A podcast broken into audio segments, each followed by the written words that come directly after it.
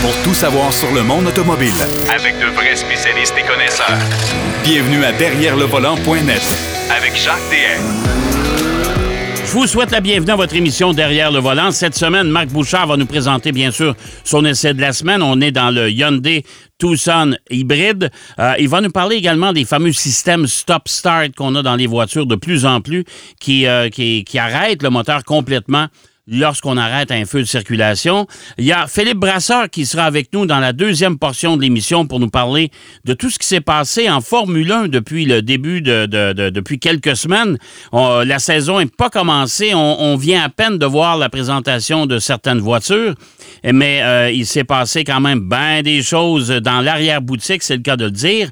Mais d'entrée de jeu, cette semaine, on va parler de motoneige. Ouais, vous êtes tous surpris, je vous vois déjà, là. Et on va parler quand même d'un autre essai routier, et c'est avec un autre de nos collaborateurs, euh, un incontournable, Daniel Melançon, qui arrive de quelque part d'aller faire du ski du côté de l'Europe. Salut, mon cher Daniel.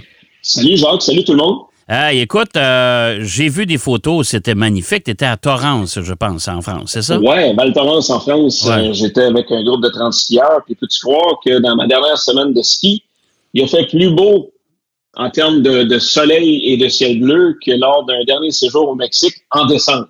Eh boy, OK, bon, ben. Ça te donne l'idée. fait que, tu sais, euh, euh, ça, ça a été une semaine de crème solaire en ski. C'est ça que je peux te dire. Bon, ben c'est correct. Ça, c'est, écoute, ça, on, on a besoin de vitamines de toute façon avec les hivers longs qu'on a au Québec. Euh, bon, écoute, tu es allé dans la région de Charlevoix, tu as conduit un Hyundai euh, Kona, euh, Ouais. mais avant de parler à ce véhicule-là, tu es allé dans Charlevoix, c'est pas pour faire du ski, c'est pas pour jouer au golf, tu es allé là-bas pour faire l'essai d'une motoneige électrique. En fait, pour te raconter l'histoire là, toute brève de mes deux essais de la motoneige et du Kona N-Line 2024, c'est que juste avant de partir pour l'Europe, euh, j'ai eu une invitation pour aller essayer le modèle Grand Touring électrique euh, de BRP. Alors, est-ce que tu veux que je t'en parle en premier ou tu veux que je te parle du Kona N-Line en premier? Non, moi, je veux que tu me parles de la motoneige électrique parce que je me suis fait poser bien des questions là-dessus. Ben alors, je vais essayer de répondre le plus possible à tes questions ou à vos questions. En ce sens où moi, quand on m'a contacté pour aller là-bas, euh, j'étais bien curieux parce que d'emblée, euh, je suis pas un adepte de motoneige. Je n'ai jamais possédé de motoneige dans ma vie. J'en ai fait tout au plus, je te dirais, euh, une dizaine de fois. Euh. Puis, tu sais, j'ai- j'ai tout le temps bien aimé ça, mais pas au point de dire, je m'en achète une, je m'équipe, puis euh, je pars à l'aventure quand l'occasion se présente. J'habite en banlieue de Montréal, puis je te dirais qu'instinctivement, euh, c'est ça, ça fait pas partie de, de mon quotidien de partir en motoneige. Sauf que j'adore en faire. Et quand on me dit, viens faire un tour au manoir Richelieu chez Nord XP, on va te faire essayer le modèle Grand Touring euh, électrique, pas le Grand Touring à essence, le Grand Touring électrique 2024 Ouais. de BRP. Là, j'ai fait, hey, bien évidemment, on en parle régulièrement, l'électrification des modes de transport. Or, j'étais curieux de voir ce que ce qui se cachait dans le ventre de cette euh, Grand Touring électrique parce que, juste pour un petit rappel aux gens, l'objectif de BRP, c'est d'offrir des modèles électriques pour chaque produit d'ici 2026. Ça, ça veut dire qu'on veut présenter et offrir au grand public des motos, des motoneiges, euh, des motos marines, des quads et tout ce que vous pensez que BRP peut faire, on veut les offrir en mode électrique d'ici 2026. OK. OK. Puis là, je m'en allais sur, dans Charlevoix à bord de ma Kona Line, dont je reviendrai dans un instant. Puis je me disais, l'ennemi de l'électricité, c'est quoi? Ben, c'est le froid. Ben, c'est le, le froid, C'est- la glace. la glace, l'autonomie aussi, l'autonomie. Oui, euh, ben, qui, qui affecte l'autonomie, les écarts, des écarts thermiques. Oui. Puis Là, je me disais, ben, je dis, ça n'a pas de bon sens. Une motoneige électrique, dans tout ce que je viens de vous nommer, je m'en vais dans ce que, ce que de quasiment plus nordique, euh, de nordicité dans, dans- au cœur du Québec. Alors, je me disais, à, à quoi je vais m'attendre là-bas? En tout cas, je je suis arrivé sur place pour réaliser d'une part que là, cherchez pas, commencez pas à magasiner un grand touring électrique BRP 2024. D'abord, ce n'est pas en vente. C'est un modèle exclusivement réservé au centre de location. Et ça s'explique pour la simple et bonne raison, genre que euh, il, existe deux clés pour le locataire. C'est-à-dire qu'il y a une clé qui permet de, rouler avec la motoneige jusqu'à 40 km heure, puis une deuxième un peu plus sportive jusqu'à 60 km heure. Tu vas dire c'est pas gros. Ben évidemment pas, parce que l'autonomie des piles qu'on retrouve à bord de ces motoneiges-là, Grand Touring électrique, c'est à peu près deux heures avec évidemment les, conditions auxquelles on peut être confronté par grand froid, par neige, par glace, les écarts thermiques et tout ça. Donc, euh, tu pars avec ce véhicule-là, puis d'emblée, quand tu regardes le véhicule, là, avant de voir le branchement, il n'y a pas bien ben de différence à l'œil. Il faut vraiment, vraiment être attentif pour voir euh, comment la, motoneige est conçue différemment d'un modèle thermique que du modèle électrique. Alors, moi, j'ai essayé les deux clés. Puis juste pour vous dire, quand vous arrivez chez le, centre de location Nord Express, soit dit en passant, euh, au manoir Richelieu, c'est que tu peux pas partir avec un modèle électrique seul. Il faut absolument que tu sois guidé par un guide qui, lui, va avoir une motoneige à essence. Alors ça, c'est réglé parce qu'évidemment, si tu pars pendant deux heures, puis arrive un pépin, puis tout le monde est en électrique, bonne chance. Alors au moins, si tu as quelqu'un qui est en, modèle à essence, c'est dossier réglé, tu as quand même, quelqu'un pour, euh, euh, euh, comme j'allais dire, un backup. Alors j'ai essayé les deux, et comme tous les modèles électriques, que ce soit voiture ou véhicule électrique, l'accélération, elle est, elle est prenante.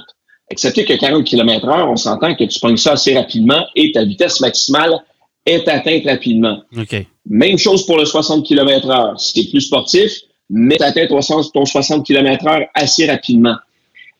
Moi, je te dirais, là où j'ai été agréablement surpris de cette motoneige Grand Touring électrique, c'est son poids. Moi, je m'attendais à ce que la motoneige électrique soit vraiment plus lourde que le ouais, ben ouais, et comme, comme les voitures un peu, là.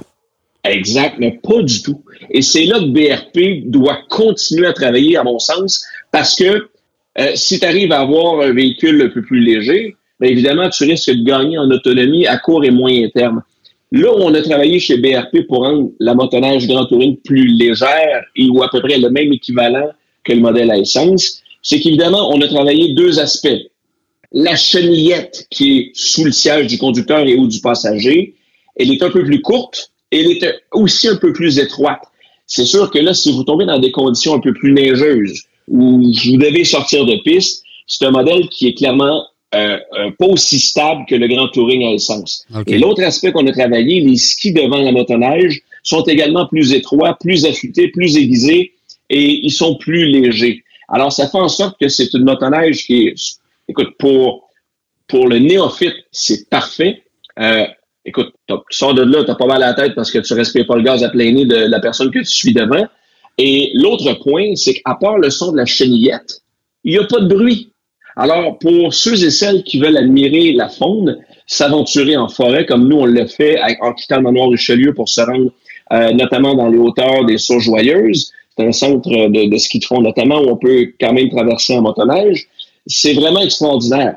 Alors, tu sais, puis ce qu'il faut noter aussi, c'est qu'après chaque randonnée, le, la, compagnie en question, NordXP, récupère toutes les données électroniques euh, que, que les usagers en ont fait et tout ça est envoyé du côté de BRP parce que on se cachera pas, ces centres de location-là, que ce soit au Manoir Richelieu ou au Fairmont Château Montebello, c'est des laboratoires, ni plus ni moins, de données importantes pour BRP. C'est des centres de recherche, dans le fond, là. Littéralement. Ils n'appellent pas ça comme ça parce que, je veux dire, ils, font, Des, ils font des périodes de location d'avant-midi, en après-midi, avec des recharges sur l'heure du dîner, alors tout le monde peut en profiter. Mais c'est quand même étonnant. Moi, ça a été, je te dirais, c'est sûr que demain matin, tu me dis, tu tripes sa motoneige, ce serait pas mon premier achat. Euh, je, fais juste penser, il y a quelques années, j'ai fait un tournage de motoneige pour la défunte ADMDQ. On était dans les Monts-Valin. Je me serais pas vu avec une motoneige électrique dans les fins fonds de la campagne. D'abord, comment comment amener l'électricité là-bas pour recharger ben, c'est ce que j'allais c'est ce que j'allais te poser comme question, c'est que euh, demain matin, BRP décide de mettre sur le marché officiellement. Les gens peuvent s'en procurer une. Mais en sentier de motoneige, là, euh, tu me parles d'un deux heures d'autonomie. Ça veut dire que le réseau de ben non, le réseau de bandes de recherche, de, recherche, de recharge plutôt, euh, on est en train de l'agrandir pour l'automobile, mais pour la motoneige, c'est pratiquement inexistant là. Non, ben, puis, oh, puis tu sais, je veux dire, ceux qui en font régulièrement savent très bien que lorsque tu t'éloignes des centres urbains, quand tu t'en vas dans le bois, ouais. écoute, part de la faune, là, je veux dire, ben, à, moins d'être branché directement sur un pylône électrique d'Hydro-Québec, je veux dire, il n'y en a pas de bande de recharge. Ben non. Puis, puis- fait que ça, ça va rester et ça restera un enjeu important pour, ben, pour BAP ou pour peu importe le constructeur qui va se lancer dans ce type de véhicule récréatif euh, qui, euh, qui, qui, oui, tu, tu veux faire ta part, tu veux dire, OK, je vais rouler électrique, mais c'est la même chose, tu sais, en, en, en, en motomarine. Je parlais à des amis qui, qui, qui roulent ça, qui ont essayé ça, puis tu te promènes, mettons, sur la rivière Richelieu, bonne chance pour te trouver une borne de recharge Il y en a pas. accessible. Il y en a Ben, il y en a pas. Non. Fait que tu reviennes à la maison. Fait que, tu sais, tu peux partir. C'est agréable jusqu'à un certain point. À quand l'achat potentiel pour la masse, c'est pas demain la veille, mais chose certaine, genre, écoute, je peux pas dire que j'ai ça, mais en même temps, genre de voir comment BRP va amener ça un peu plus loin Ouais, dans c'est un avenir euh, moyen long terme. Tout à fait. Je suis sûr que le Spider, ils vont être capables de, de s'adapter parce qu'ils vont utiliser les bandes de recharge des voitures. C'est sur la route, mais c'est à peu près le seul produit parce que pour le reste, je vais dire comme toi, les bandes de recharge sont pratiquement inexistantes. Euh, C'est et- puis euh, un, un dernier petit point par rapport Oui. à ça, là, tu sais, ce qui est étonnant, c'est comment on a réussi, par contre, dans un point positif, à, à rendre la grande touring électrique, la motoneige, presque parfaitement équilibrée gauche-droite. Euh, Alors que le modèle à essence est plus lourd d'un côté que de l'autre. Là, on a réussi, avec des moyens, à rendre, là, tu sais, fait oui, comme la chenillette est plus étroite en dessous, ben, au moins, on a réussi à trouver un équilibre quasi parfait. Alors, pour le néophyte qui conduit ça, ben, il y a- moins de danger, je te dis. Ah bon, ben tant mieux. Ça, ça veut dire qu'on on, on, on- on sait parfait- parfaitement de toute façon que BRP, c'est un, un- un- un constructeur, une compagnie qui, qui s'y connaît euh, en motoneige tellement depuis longtemps. C'est euh, incroyable. Euh, Exact. Bon, écoute, Daniel, il nous reste à peu près cinq minutes. Là. Ton Kona que tu as conduit pour aller là-bas, t'en penses quoi? Écoute, ça a été euh, d'abord un peu de déception parce que sincèrement, je m'étais préparé mentalement à partir là-bas avec le nouveau Kona électrique. Bon, Alors, Moi, je vais vais- je vais- je vais- je vais t'arrêter tout de suite. Moi, je l'ai eu, là. Et puis, euh, je suis pas sûr que tu aurais aimé ça. Je te le dis tout de suite. OK, ben, OK, je ben, c'est pourquoi. parce que- ben, c'est parce que d'abord, je m'en allais, mon concept était le suivant. Je m'en allais essayer une motoneige électrique Ouais. avec un Kona électrique. Alors, je me suis dit, hey, transportons-nous en, 20 en, en- en 2036. Oh, oui. Puis alors, j'a- j'a- j'avais prévu mes arrêts, mes recharges, toute la patente. Et là, quand je suis arrivé prendre possession du Kona, euh, j'ai pris celui à essence, le N-Line. Alors, euh, ça, ça a réglé un paquet de dossiers par rapport à mes arrêts potentiels. Mais cela dit, euh, ça a été quand même une belle escapade dans Charlevoix, aller-retour. Écoute, j'ai quand même passé environ 8 heures sur la grande route avec le modèle N-Line 2024. Euh, écoute, je sais qu'il n'est pas très différent dans l'esthétique que le modèle électrique, mais on a quand même travaillé très fort pour euh, offrir notamment cette bande lumineuse, autant présente à l'arrière qu'à l'avant. Esthétiquement parlant, moi, ce qui m'a plus ou moins accroché, c'est cette, cette espèce d'aileron en arrière là, que je le trouve massif, je le trouve gros inutilement. Écoute, c'est mon goût, euh, mais euh, j'ai pas trop accroché là-dessus. Puis en même temps, c'est pas, je suis pas sûr que c'est utile non plus, là. Ben non, tu Hein? rajoutes du pauvre véhicule, Ah je ouais. pense, euh, de façon excessivement. Là. Mais, tu sais, dans la catégorie de ce VUS sous-compact, on s'entend que la compétition est forte. Et là où je pense que Kona a réussi un bon coup, c'est en augmentant euh, littéralement le volume, l'habitacle euh, pour les passagers, autant à l'avant qu'à l'arrière.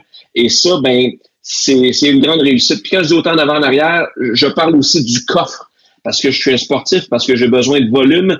Écoute, quand on regarde attentivement ce qui a été fait de la version antécédente et de la nouvelle, on a quand même gagné euh, entre 544 litres du modèle 2022 puis 723 litres pour le modèle 2024.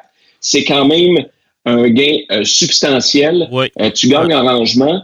Et pour aussi de l'habitacle, là, je, je parlais de, de- de l'espace gagné. On a aminci le- les sièges des passagers avant, ce qui crée beaucoup plus d'espace pour les gens à l'arrière. Alors ça, c'est un point intéressant.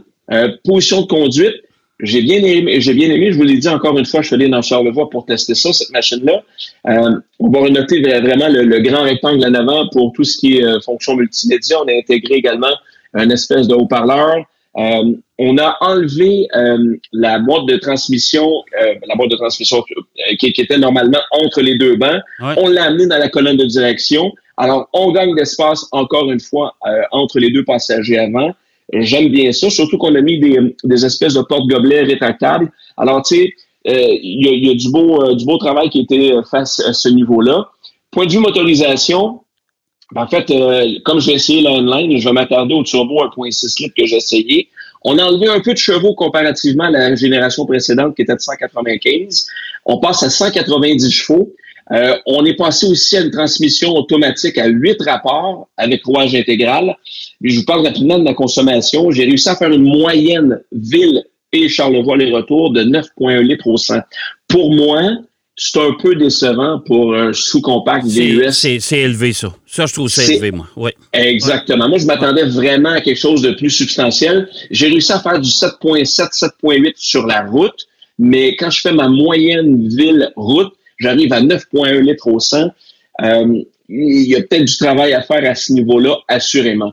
Somme toute, j'ai aimé mon essai. Bonne insonorisation. C'était chaussé sur du 19 pouces. Et euh, je dirais qu'en somme, pour avoir conduit maintes et maintes fois dans ma vie dans les côtes de Charlevoix.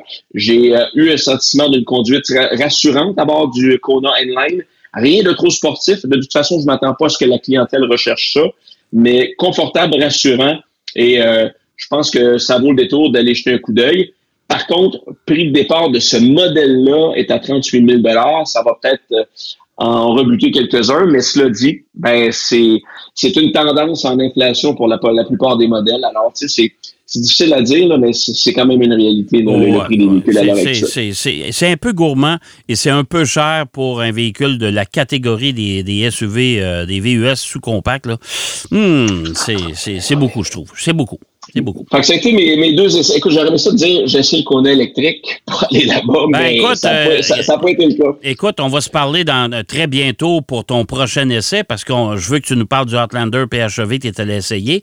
Mais ça, je, te parlerai du Kona électrique que j'ai essayé, qui euh, lui aussi est gourmand en électricité. Ça, je peux te dire ça. Malgré ah qu'on hein, n'a pas, eu des gros froids. Alors, euh, il aurait fallu que tu arrêtes euh, pas mal souvent. Je peux te dire ça.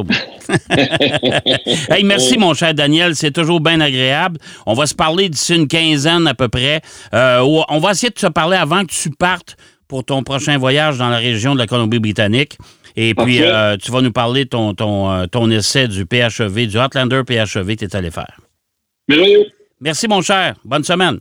Merci, bonne route. Merci. Daniel Mélenchon qui nous parlait de motoneige électrique avec BRP et du Hyundai Kona N-Line qui a, pris pour aller, aller du côté euh, de Charlevoix. On va aller faire une pause. Au retour de la pause, Philippe Brasseur va nous parler. Mais qu'est-ce qui se passe en Formule 1? Il se brasse bien des affaires derrière le volant. De retour après la pause. Pour plus de contenu automobile, derrière le volant.net.